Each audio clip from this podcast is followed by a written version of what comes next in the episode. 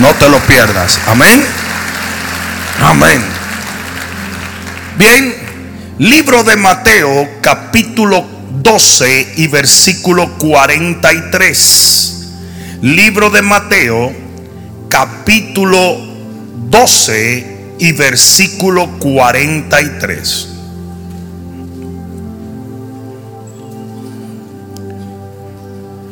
Dice la palabra de Dios.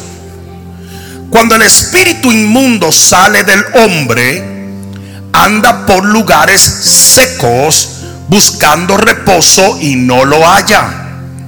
Entonces dice, volveré a mi casa de donde salí. Y cuando llega, la halla desocupada, barrida y adornada. Entonces va y toma consigo otros siete espíritus peores que él y entrados moran allí. Y el postrer estado de aquel hombre viene a ser peor que el primero, así también acontecerá a esta mala generación. Pon la mano en tu corazón y dile, Padre, háblame por tu palabra, porque te escucho. Amén. Para darle el mejor aplauso que le hayas dado al Señor.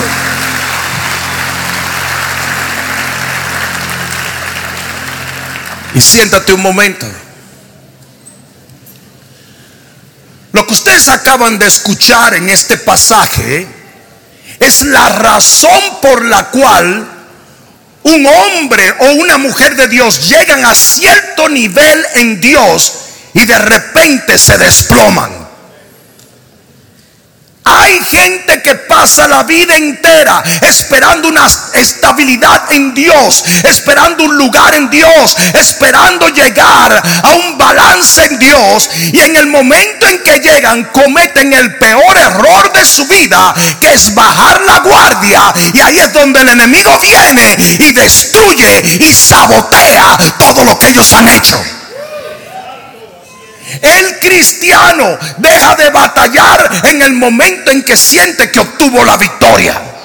Lo voy a decir otra vez. El cristiano baja la guardia cuando cree que ya obtuvo lo que quería. Es por eso que hay gente que se casan y se divorcian. Después que pasaron ocho años orando, tomando ducha fría, para que el Señor le diera ese gordo o esa morena y de repente ya obtuve la bendición, se acabó. Una cosa es recibir la bendición y otra es mantener la bendición.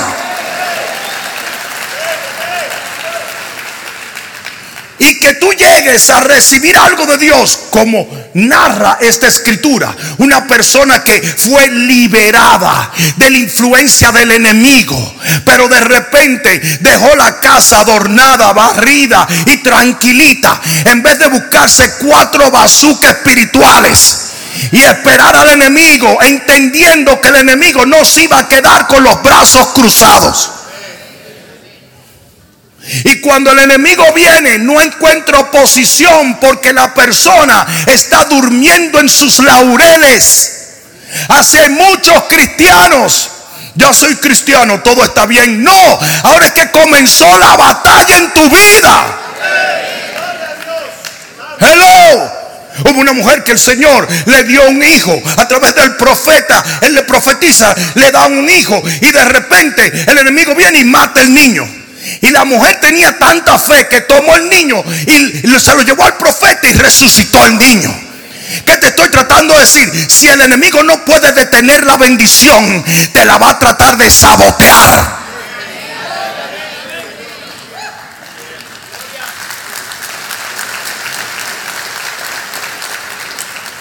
La Biblia nos da múltiples ejemplos de esto. La Biblia habla de la parábola del trigo y la cizaña. Y dice que el trigo estaba allí creciendo y que Dios lo plantó, pero el enemigo vino y metió cizaña allí. Él no arrancó el trigo, él metió cizaña. ¿Para qué? Para sabotear. Todos saben que la cizaña lo que hace es que trata de sabotear o matar el trigo. Y tú tienes que entender eso. Después que Dios te bendice, viene un cambio de estrategia del enemigo que dice, si no pude parar la bendición, voy a tratar de destruir con lo que Dios te bendice. Yo no sé quién fue que yo vine a hablarle hoy. Siete espíritus peores. O sea, él lanza un ataque aún peor. En el libro de Mateo capítulo 12 versículo 9 habla la Biblia de que después que Lázaro resucitó, ¿fue esto un milagro glorioso o qué? Lázaro resucita y dice que había un complot para matarlo. Y tú dices, imagínate que Lázaro se hubiera hecho el bobo de la yuca. Y hubiera dicho, no, imagínate, gloria a Dios, alábale, bendito sea el Señor. Él tenía que andar con cuidado, porque lo querían partir en dos. Y cualquiera dice, no, gloria a Dios, el Señor me sanó. Sí, pero tienes que defender tu sanidad. El Señor me bendijo con una familia. Tienes que velar por esa familia. El Señor me prosperó. Tienes que cuidar que el enemigo no devore lo que tienes. El Señor me salvó. Cuidad tu salvación con temor y temblor. El problema con los cristianos es que nos descuidamos. El Señor nos lleva a un lugar y pensamos que ya porque Dios nos puso allí, nadie me quita. That's a lie. Esa es una mentira. El trabajo de Dios es ponerte allí, pero el trabajo del enemigo es quitarte. Y usted está en el medio. Yo estaba aconsejando una, una hermana que me dijo, pastor, yo duré, después que enviudé, 13 años orando para que Dios no me dejara solita. Y me dio a esta mojiganga de hombre. Ya, ya empezó mal la cosa. Yo me di cuenta que probablemente el esposo primero de ella se murió porque quiso. Yo creo que ese tipo le dijo, Señor, llévame ahora o me mando yo para salir de esta mujer de aquí. Y por 25 minutos la hermana me habló tontería y media del hombre, babosadas, ñoñerías. Y que él come nueces y deja las, las cáscaras de las nueces en la mesita de noche. Y que se, y yo le dije, pero, pero, pero, qué disparate. La realidad era que en todos esos años ya se había acostumbrado a vivir sola. Era una mujer muy limpia. Nosotros los hombres no somos tan limpios. El hombre que es demasiado limpio es gay.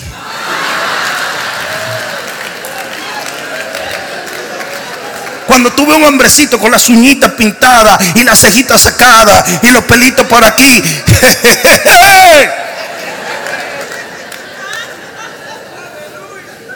No, no, no, el hombre es bruto. El hombre es una cosa tosca y bruta. Y le salen pelos y olores por diferentes lugares. Eso es hombre, hombre. Es un cavernícola.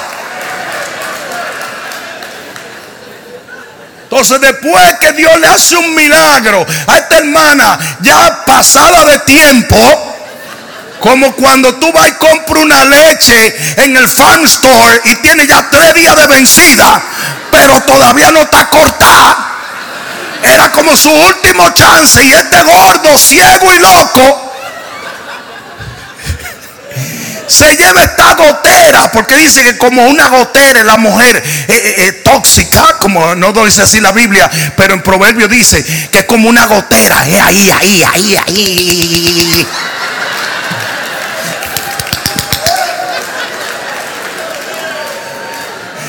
Entonces, ¿sabes lo que es la gotera? Es una tortura china. Así mismo son las mujeres tóxicas. Yo estoy viendo dos o tres tóxicas incómodas. Quiero que sepan que tengo seguridad por todos sitios. ¿Oíste? Y estoy viendo hombres diciendo. A que no hace eso cuando la suegra tuya está del otro lado. Porque hay tóxicas que vienen con equipo y todo. Con entrenador y coach. Se llaman la suegra. Porque ellas dicen, dos son mejores que uno. y hacen un team en tu contra. Pero la cosa es, después que Dios le hizo un milagro a esta hermanustra, ella estaba matando su milagro y muchos cristianos le pasa lo mismo. Piden hijo y después quieren tratarlo como un perrito. Piden un hogar pero no lo cuidan. Piden una relación con Dios pero no quieren servirle. Piden prosperidad pero dejan de diezmar. Ah, ah.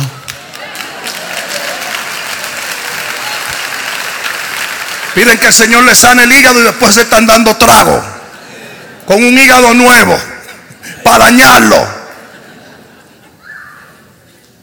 Yo oré por un hombre en la 441, oré por un hombre que lo habían desahuciado, tenía cáncer del pulmón y el cáncer desapareció. Algo impresionante. En papel lo pusieron los doctores. En papel pusieron que el hombre fue sano de cáncer. No encontraban cáncer en el cuerpo de este hombre.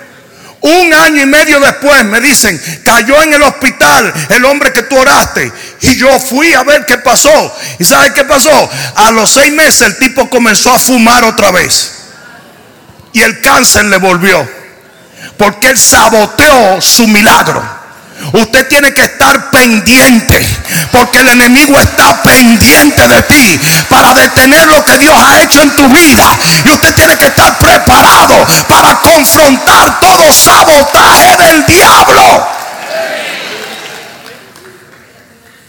Un montón de mujeres. Eh, eh, este es mi novio en Instagram. Y todas las mujeres sin novio. Se lo voy a quitar.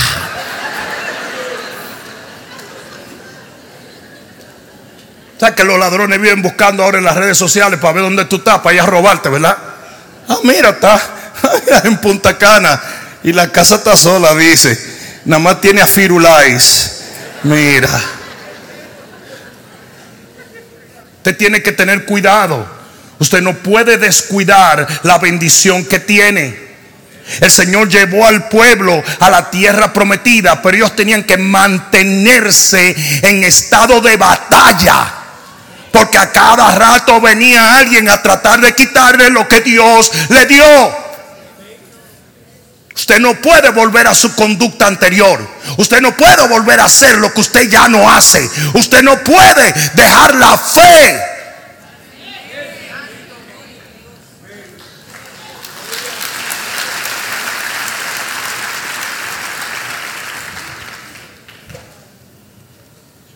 Respira hondo. ¿Por qué hace esto el enemigo? ¿Por qué el enemigo ya no te deja tranquilo? Porque un milagro afecta a 10 personas, pero el testimonio de un milagro afecta a miles de personas.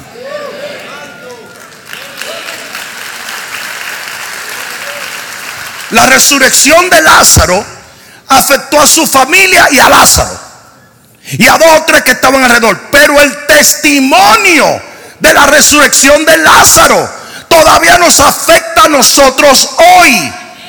Y lo que el enemigo quiere es destruir el testimonio de tu milagro.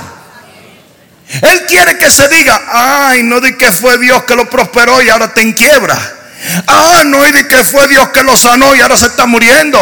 Ah, no di que fue Dios que lo levantó y ahora se cayó. Eso es lo que el enemigo teme. Porque por el testimonio de tu bendición, miles van a ser afectados para la gloria de Dios. Es por eso que usted no puede permitir que después de llegar a un lugar en Dios, usted permita que el enemigo le arrebate esto. Porque así mismo como gente fue inspirada a servir al Señor con tu testimonio, va a haber gente inspirada a dejar al Señor por la falta de Él. Lázaro era un peligro. No porque Lázaro resucitó, Lázaro era un solo tipo. Lázaro era un peligro por lo que su testimonio inspiraba a los demás. Yo no sé si tú lo entiendes, pero tú eres una carta abierta para ser leída por todos. La gente te está leyendo. Hay gente inspirada. Ese hombre que era un borracho, ahora es un hombre de bien. Ese hombre que pasó la vida quebrado, ahora es un hombre de negocio. Ese joven que fornicaba, ahora es un hombre recto. Ese hombre en droga, ahora está lleno del Espíritu Santo de Dios. No permitas que el enemigo te robe y te sabotee tu vida en Cristo. Aleluya. Yo no sé quién fue que yo vine a hablarle hoy. Por lo tanto, yo te voy a, infundir sagacidad en este día de las diferentes y más comunes formas de sabotaje de tu milagro que hay en la Biblia. Número uno, sabotaje por separación. Te lo voy a explicar. La Biblia dice, dale un codazo que te lo La Biblia dice que el que permanece pegado al Señor da fruto. Pero el que se aleja se seca. Y una cosa que el enemigo quiere hacer es desprenderte de Dios, alejarte de Dios. Si fue Dios que te levantó, lo único que te mantiene arriba es Dios. a mí me hubiera gustado que alguien dijera amén. Y hay gente que después de recibir un milagro de Dios, recibir una bendición de Dios, recibir algún estatus de Dios, se separan de Él. Ejemplo, Salomón. ¿Quién hizo rey a Salomón? Dios. Pero Salomón se alejó de Dios por enamorarse de mil y pico de furufas. Y el Señor se lo dijo. Le dijo, esas mujeres, si te enamoras de ellas, mujeres que no son de mi pueblo, te van a hacer inclinarte ante dioses ajenos. Óyeme bien, hombre de Dios que no estás casado, mujer de Dios que no estás casada, no te ligues a yugo desigual. Es más fácil para un impío contaminar tu fe que tú por tu fe inspirar a un impío.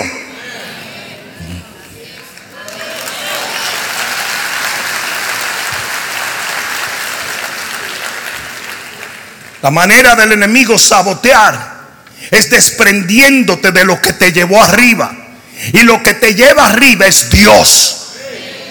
En Deuteronomio 6, 11 al 12 dice la palabra de Dios, cuando tú entres a la tierra prometida, a casas que no construiste, viñas que no plantaste, tierra que no compraste, no te olvides de tu... Usted tiene que tener lo suficiente Dice que los talentos se le dieron a cada cual por su capacidad. No sé si alguien me está entendiendo. Usted tiene que estar feliz con lo que tiene.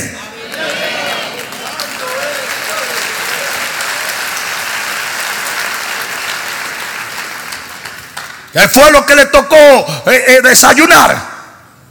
Arepa con mantequilla. Ora igual que si tuviera algún otro manjar. Porque fue Dios que te lo dio. Y cuando usted es agradecido, usted va ensanchando su capacidad de recibir más.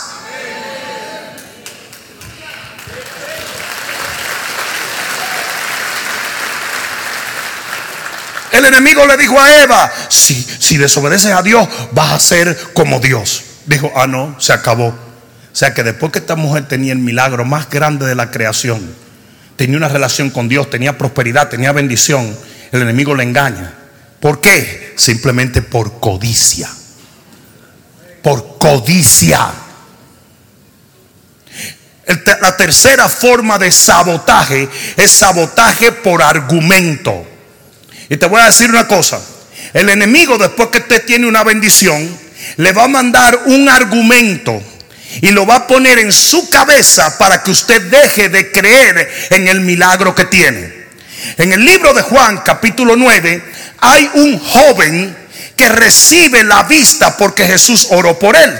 El enemigo no pudo detener el milagro, porque el enemigo muchas veces no va a poder detener el milagro. Si Dios lo propuso y usted lo cree, usted lo recibe. ¡Oh, qué bueno está eso!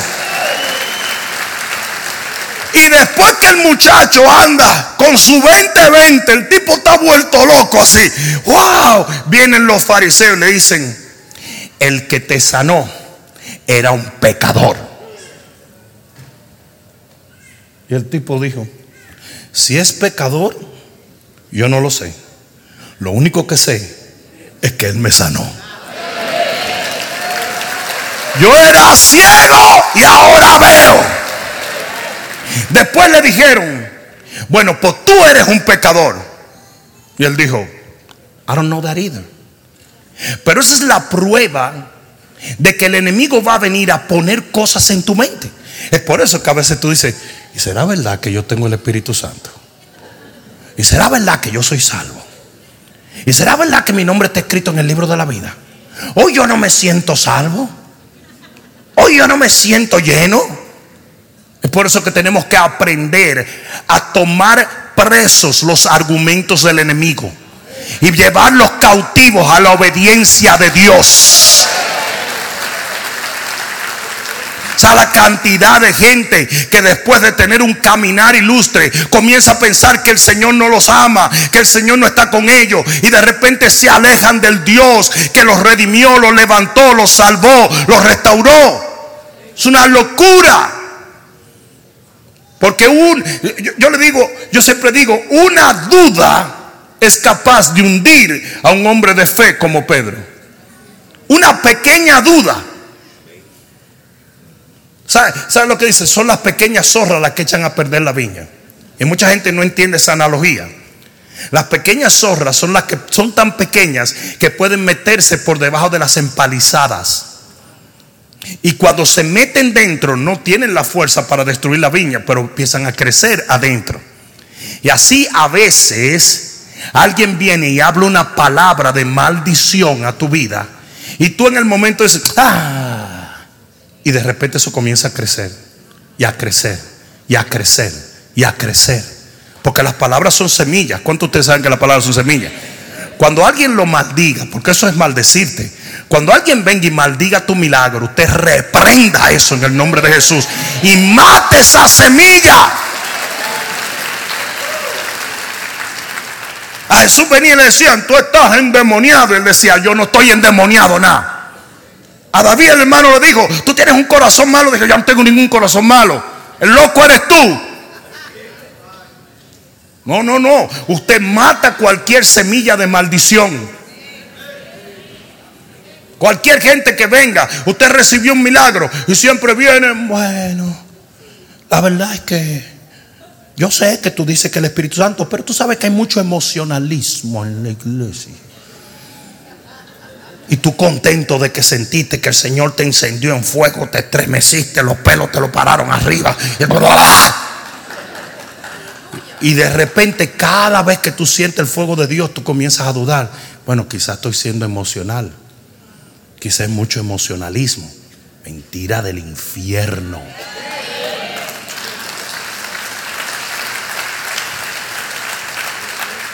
¿Sí o no? Por eso que ustedes tienen que tener cuidado. Usted tiene que tener cuidado con lo que usted escucha. Les voy a decir una cosa, amados hermanos. Todos esos videos babosos que están haciendo pseudo pastores, atacando todos los hombres de Dios que predican la palabra, vienen del mismo infierno. La Biblia no dice que la victoria viene por la información o el chisme. La Biblia dice que la victoria viene por la fe. Y la fe viene por el oír y el oír la palabra, no los chismes de cuatro locos envidiosos, hijos del diablo. Entonces, ¿qué pasa? Tú te comienzas a ver videos de esos tipos y cuando tú vienes a ver, wow, pero que todos los hombres que yo admiro son narcotraficantes, son, son gente eh, eh, herejes, no sirven a Dios. ¿Qué es eso? El árbol se conoce por los frutos, no por las babosadas que habla. Y esos tipos se esconden detrás del hecho de que no conoce nadie su fruto porque ellos están en un inodoro con un teléfono inteligente criticando a todos los hombres de Dios del mundo. Nunca han alcanzado un alma. Nunca han sanado un enfermo en el nombre del Señor. Nunca han levantado a nadie ni han fundado una iglesia. Pero critican a todos los que han hecho la obra de Dios por 40 años. Y los cristianos los están haciendo ricos. Y tú pones un título. El poder del Evangelio. Y cien mil cristianos lo ven. Tú pones un título. La mujer escondida del pastor Rubucando. 6 millones de personas. Y todo es suposiciones, asunciones, mentiras a mí me han casado con todo el mundo. A mí me casaron con Shakira y con Piqué al mismo tiempo. Con los dos. Yo a veces busco cosas para ver la imaginación que tienen. Y yo tengo hijos por todos sitios. Si ahora mismo yo digo, párense mis hijos, se paran 10 gente.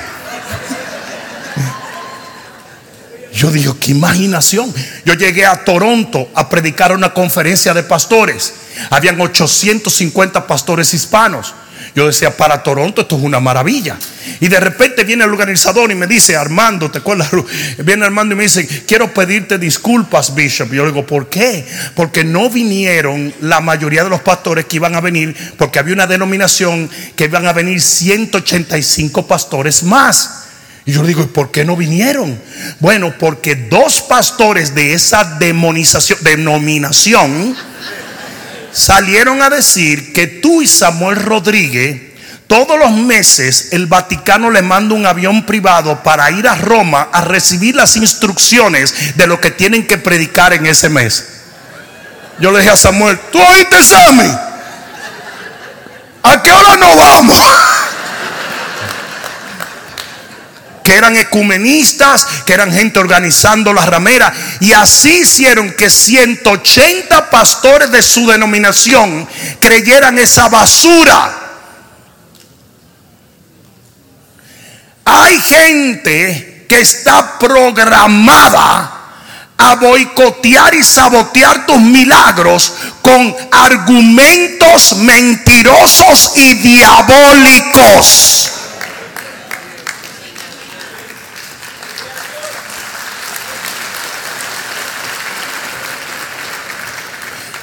Aquí había un joven que yo me di, que, me di cuenta que cojeaba de una pata, quiere decir que era homosexual.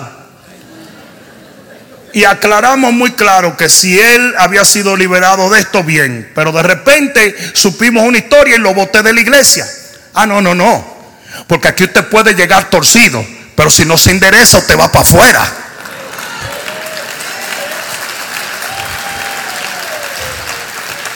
Y las cosas que ese tipo ha inventado de mí, las cosas que ese tipo ha dicho, pero yo como ministro no voy a salir a publicar lo que yo sé de él. Y ustedes tienen que tener mucho cuidado y tienen que apelar al discernimiento y sobre todo tienen que mirar los frutos del que, del que persigue y del que es perseguido. Porque lo que te va a decir quién es una persona es la que tenga más fruto. Y esta figurita que lleva aquí lleva más de tres décadas predicando el Evangelio. Sin que nadie pueda decir una babosada con razón.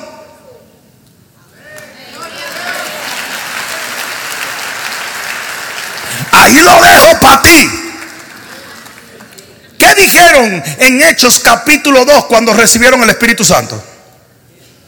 Están que borrachos. Eso es un argumento de descrédito. Tanto para los que habían recibido el Espíritu Santo como para la gente que estaba alrededor. Porque todo el mundo dijo, ay, yo pensé, ellos dicen que es el Espíritu Santo, pero dije que estaban bebiendo. Esos tipos los que están es borrachos. No me digas que están borrachos. Están borrachos. Están todos borrachos. Esos tipos se bajaron un galón de whisky antes de, antes de ir. Todo eso que ellos hacen rica, bachaca, vaca, eh, bebiendo que están. Soy diabólico. ¿Recuerdan cuando Jesús resucita de, de, los muertos que le dieron dinero a los soldados para que ellos dijeran que los discípulos se habían robado el cuerpo? Y hasta el día de hoy dice la Biblia, ese rumor sigue. Ten mucho cuidado cuando argumentos traten de robarte la bendición que Dios te ha dado. Repréndalo en el nombre de Jesús. Cuatro, sabotaje por pecado. En Juan 5:14 el Señor le dice al paralítico, vete, pero no peques más no te vaya a venir alguna cosa peor. Entonces mira una cosa, hay gente que llega a una bendición de Dios y de repente se le ocurre pecar. Y el pecado produce qué? Muerte. Yo estaba aconsejando a un pastor que se descubrió que tenía cinco años una relación con otra mujer. Y él lloraba y decía, esto es injusto. Y yo decía, no, esto es justo. Injusto es que Dios te haya llevado a tu posición en Dios.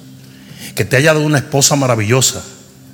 Y seis hijos maravillosos. Y usted ande con una ramera. Ese es el problema. Cuando usted viene a Cristo, defienda la pureza que la justicia de Dios le entrega. Compadre, ¿cómo va a seguir sembrando mal fruto? Usted tiene 30 años sembrando mal fruto. Oyendo un, un hombre que se ha casado ocho veces siendo cristiano. Entonces cada vez que tiene un problema, culpa a la persona. Yo dije, caramba, no te haría mucho mal como reconocer un poquito que tú estás tostado. Para que enmiendes. ¿Estamos claros?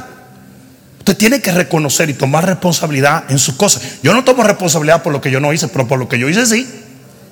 Por lo que yo hice sí. Y usted tiene que asumir ¿Qué pasa cuando usted entra a una habitación y ve todas las paredes rayadas y nada más está el hijo tuyo ahí? Cuando tú le dices, ¿quién hizo esto? ¿Qué te dice? Ah, pero aquí no criaron, parece.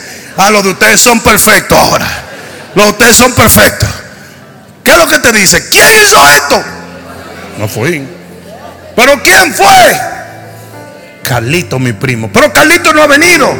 Él vino, pero se fue. Pero Carlito tiene siete años. Dice, sí, pero él sabe pintar. No es eso lo que te estoy diciendo. A Vanessa, cuando estaba chiquita, parece que ella vio algún programa o algo de graffiti en la pared y agarró con hacer graffiti en la iglesia. El único problema es que ella no entendió bien el asunto del graffiti y ella ponía Vanessa. Entonces yo la llamaba y le decía, ¿Quién hizo esto? No sé. Yo, vi en la televisión que ni los policías lo agarran a los que hacen esto. Sí, pero ahí dice Vanessa. Yo no soy la única Vanessa, decía. La inmadurez no te permite asumir responsabilidades. Usted tiene que asumir sus responsabilidades. Y usted tiene que enmendar su camino. Y si bien es cierto que todos somos un proceso, también es cierto que usted tiene que poner todo el esfuerzo de su vida para no caer en los mismos baches profundos que usted ha salido de ellos. Dile al que está a tu lado, eso es para ti.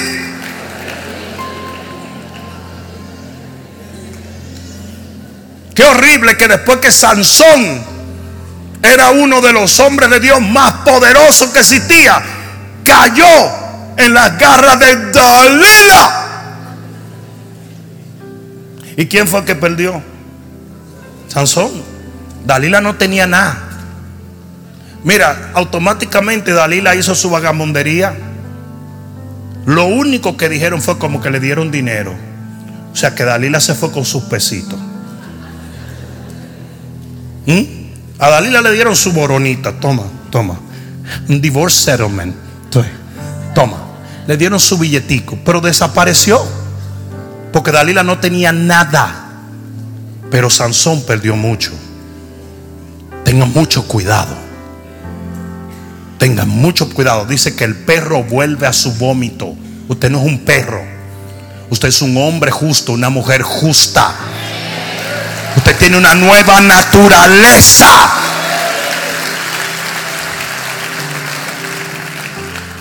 Cinco, sabotaje por egoísmo. En Segunda de Reyes 7, los leprosos llegan y encuentran todo tipo de bendición. Y ellos dicen, si nosotros no vamos y le decimos a la gente cómo nos bendijo Dios, la maldición nos va a caer arriba. Y hay muchísima gente así. Yo no sé si tú sabías, pero te voy a anunciar algo. Esto te va a volar la cabeza. Esto es profundo. Lo que Dios te ha dado, te lo ha dado para que lo compartas.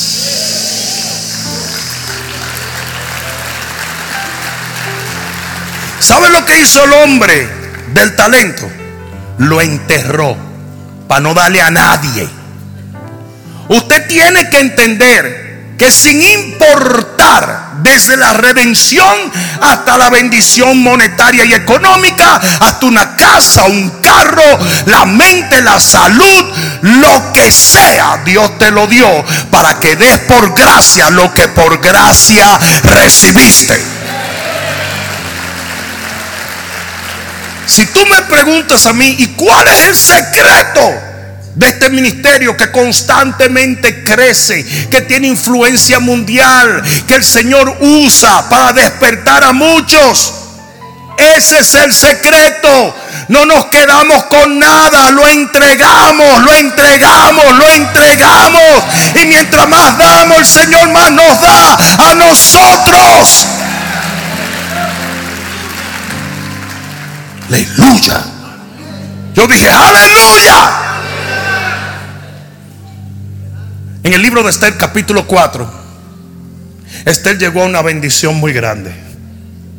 Uy, Esther, de ser una muchacha sin pedigrí, por decir así, se iba a casar con el rey, uno de los reyes más excelsos. Y Esther se estaba peinando su cabellera L'Oreal cuando de repente su tío le manda a decir, mira, melenuda, tú vas a tener que empantalonarte y defender al pueblo de Dios porque nos van a matar a todos. Y ella dijo, yo, yo sí no. yo no puedo porque yo, yo estaría arriesgando lo que Dios me ha dado. ¿Cuántos de ustedes han visto gente así? ¿Cuántos de ustedes han visto gente así? Eso no da nada. ¿Y sabe lo que le dijo Mardoqueo? Lo que yo te voy a decir ahora.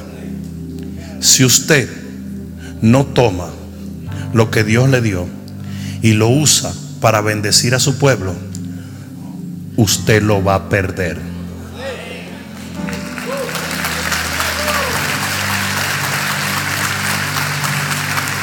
Lo va a perder. Ustedes saben que la gente que menos diezma en las iglesias son los que más dinero hacen. Le asombró eso, ¿verdad? Lo voy a repetir otra vez. Todo el mundo cree que ministerios como estos, que son ministerios con mucha influencia y con ciertos recursos, todo el mundo cree que hay siete millonarios dando millones de dólares. No. Usualmente la gente que más brega le da dar es al millonario. La gente más fiel sembrando en el Señor son aquellos que no tuvieron y ahora tienen algo. Y con lo que tienen honran a Dios.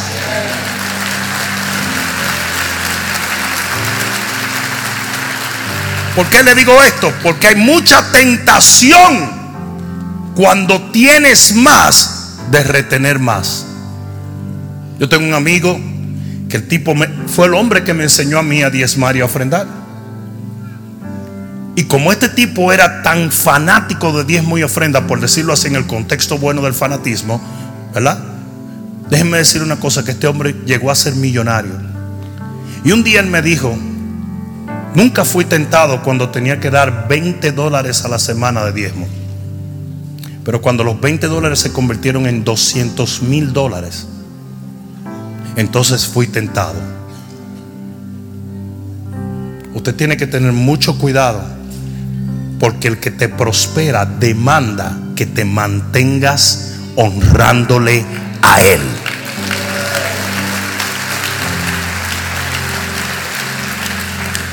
Seis, sabotaje por temor. Mateo 14, 28, Pedro comienza a caminar sobre las aguas y quita los ojos de Jesús y lo pone en el viento. Y el temor hizo que se hundiera. Ustedes saben la cantidad de gente que comienza, por ejemplo, a hacer negocios y se le mete un pánico y no sigue haciendo negocios. Porque quién sabe si el Señor, tú sabes, uno nunca sabe, uno tampoco se puede pasar. Actúa en fe. Créelo. La gente que tiene talentos dice, voy a hacer esto, pero vive atemorizado vive, vive atemorizado. Y, y, aún habiendo recibido de Dios, aún habiendo recibido de Dios, comienza a hundirse. Porque tú te puedes sabotear por el temor. No tengas miedo. Todo lo que es de fe agrada a Dios. Yo prefiero fallar haciendo algo que fallar no haciendo nada. Usted tiene que creer que Dios nunca te va a llevar donde su gracia no te pueda alcanzar. Usted tiene que seguir creyendo. Si ya usted está caminando sobre las aguas, compadre, siga creyendo. No temas. No quites los ojos de Jesús. Y siete, termino con sabotaje por el pasado. La mujer samaritana casi deja de recibir la plenitud de su milagro por el pasado que ella tenía. Y Jesús le sacó el pasado no para condenarla, sino más bien para que entendiera que Él lo sabía. Y a pesar de que Él lo sabía, Él la enviaba a hacer lo que Él había determinado que ella tenía. Aquí yo vine a hablarle hoy aquí.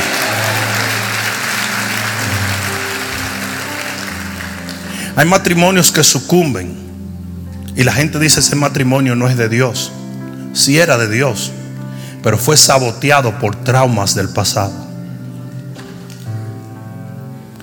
Hay negocios que sucumben o ministerios que sucumben, no porque no eran de Dios, sino porque cosas que tú llevabas guardadas, raíces de amargura, brotaron en un momento. Y en ese momento donde más usted necesitaba un impulso de fe, lo bloquearon. No permita que su pasado destruya su futuro.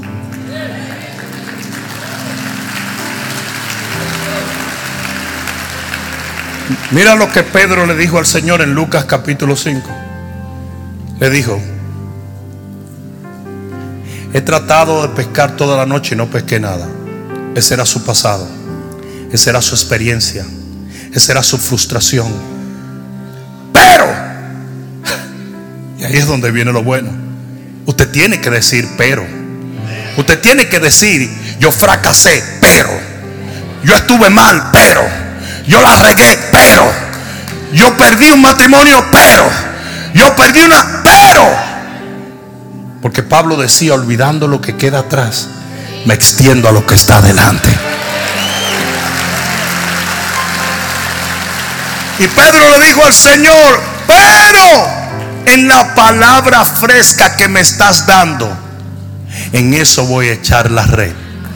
Y usted tiene que depender no de lo que pasó, sino de lo que Dios está haciendo ahora en tu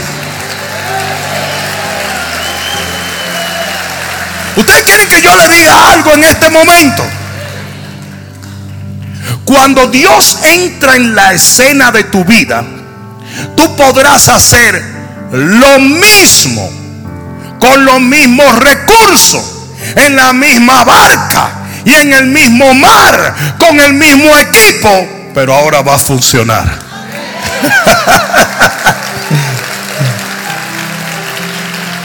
Quizás Dios te va a prosperar con el mismo negocio que quebró. Quizás te va a bendecir con la misma mujer que te abandonó. Quizás te va a levantar donde mismo te caíste. Porque cuando Dios entra en la escena, todo cambia. Nunca asumas que, que porque perdiste eres un perdedor. Nunca asumas que porque tropezaste nunca te vas a poder levantar en esa área. Nunca asumas que porque fracasaste ya eres un fracaso. Dios tiene algo nuevo. No sabotees lo nuevo de Dios por lo que ya se fue. Alguien va a tener que dar un grito de gloria aquí. Es más, ponte de pie y dáselo bien fuerte al Señor.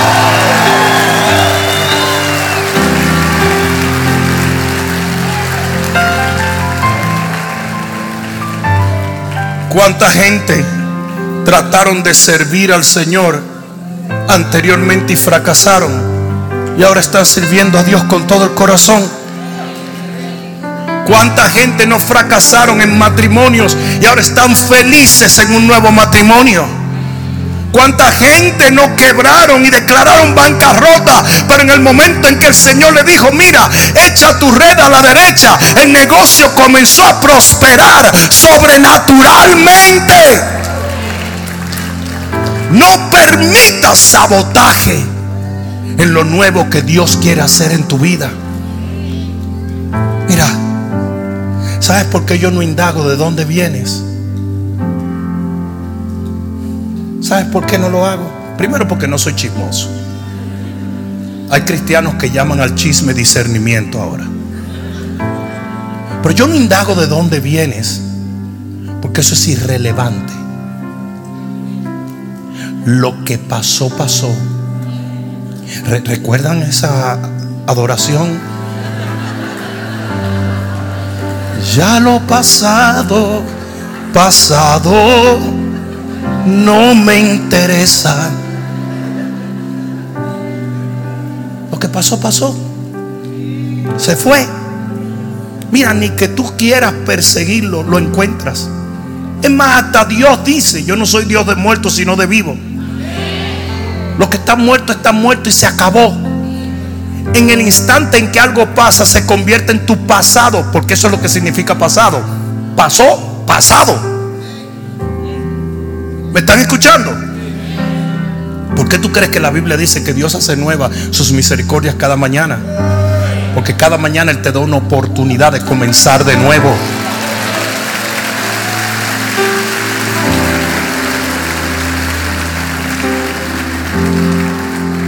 Yo tengo un gran amigo, un hombre de Dios que amo con todo el corazón.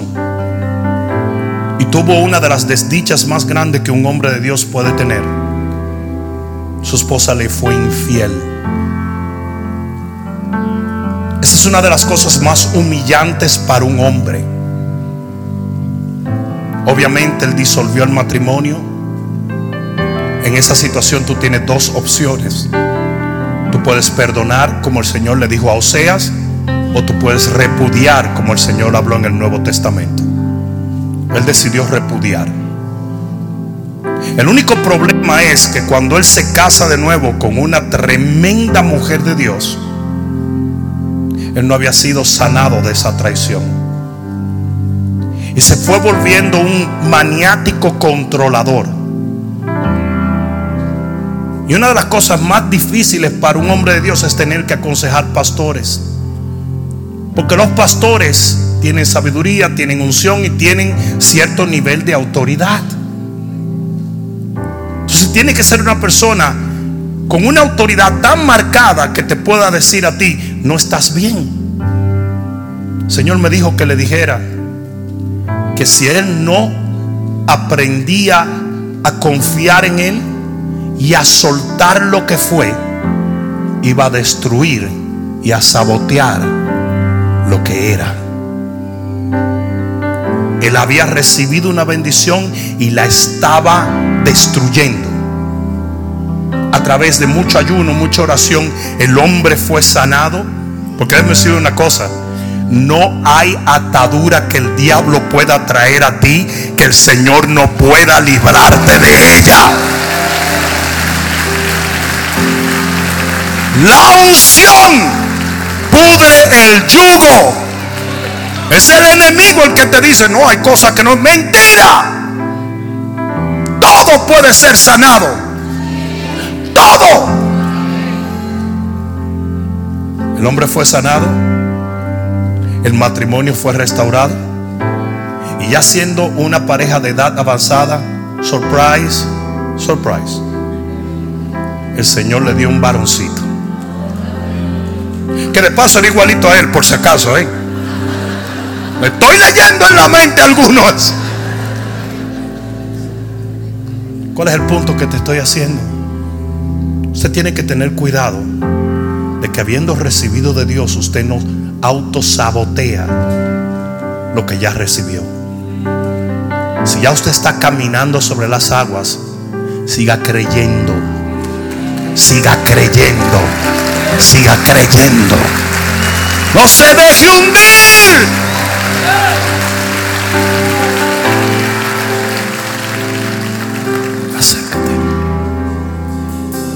Es que tu amor no se compra ni se merece. Tu amor es un regalo, de gracia se recibe. Tu amor no se compra ni se merece. Tu amor es un regalo, de gracia se recibe. Y quiero conocer a Jesús. Yo quiero conocer a Jesús. Te quiero conocer. Quiero conocer a Jesús. Y quiero conocer a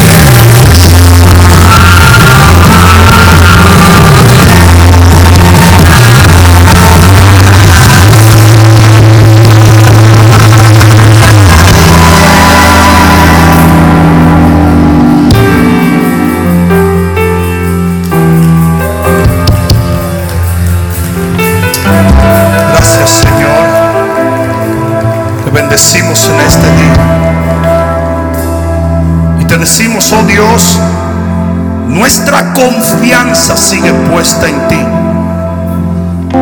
No hemos confiado solamente para recibir, sino también para mantenerlo recibido. En el nombre de Jesús.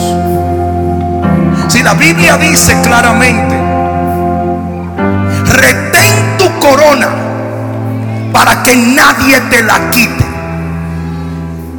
Si usted recibió algo de Dios, usted tiene que defenderlo con garras y colmillos.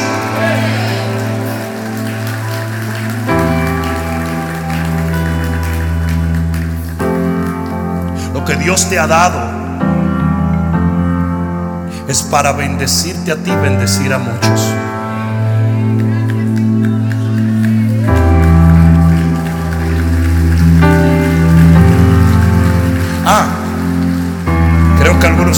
Preguntando por qué está esta adoradora aquí.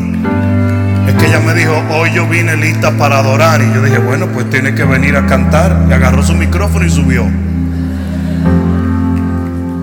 Quiero que cerremos nuestros ojos y levantemos nuestras manos.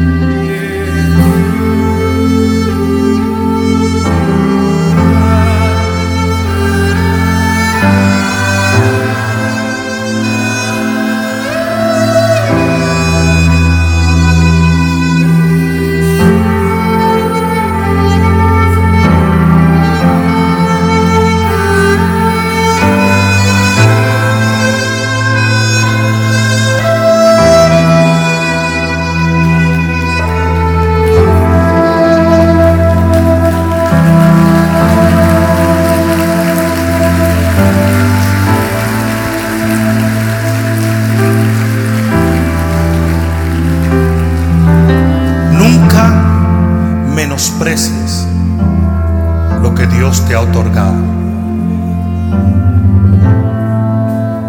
Si a veces simplemente nos toca creer para recibir lo que a Jesús, el unigénito del Padre, le costó su vida. Y es un desprecio a Dios, a su Santo Espíritu y al sacrificio de la cruz. El que nosotros recibamos por el favor que esa cruz nos otorgó algo y lo menospreciemos. Si ningún padre aquí le entrega algo que con esfuerzo le compró a sus hijos y va a admitir desprecio de ello. Lo que tú le llevas a tus hijos, tú estás esperando que tus hijos sean agradecidos y cuiden lo que tú le das y defiendan lo que tú le das. Si yo no sé ustedes, pero a mí me criaron de una manera que si mi papá me regalaba unos zapatos, yo ni siquiera lo ensuciaba. Y si mi papá veía que yo me quité los zapatos afuera y lo dejé tirado en la marquesina, tocaba una pela. Porque mi papá sentía que era un desprecio a lo duro que él trabajó para regalarme eso. A Jesús le costó todo. Tu sanidad, tu bendición, tu prosperidad, tu redención, tu liberación, tu restauración.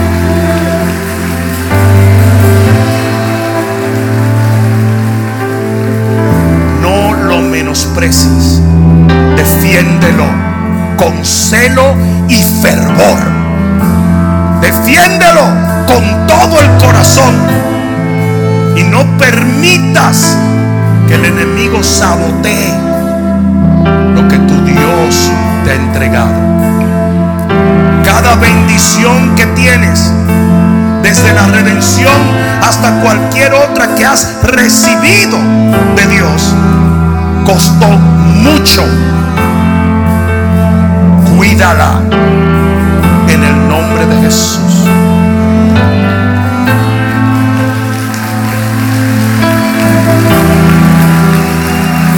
Levanta tus manos al cielo y dile, Padre mío, yo defenderé con celo y fervor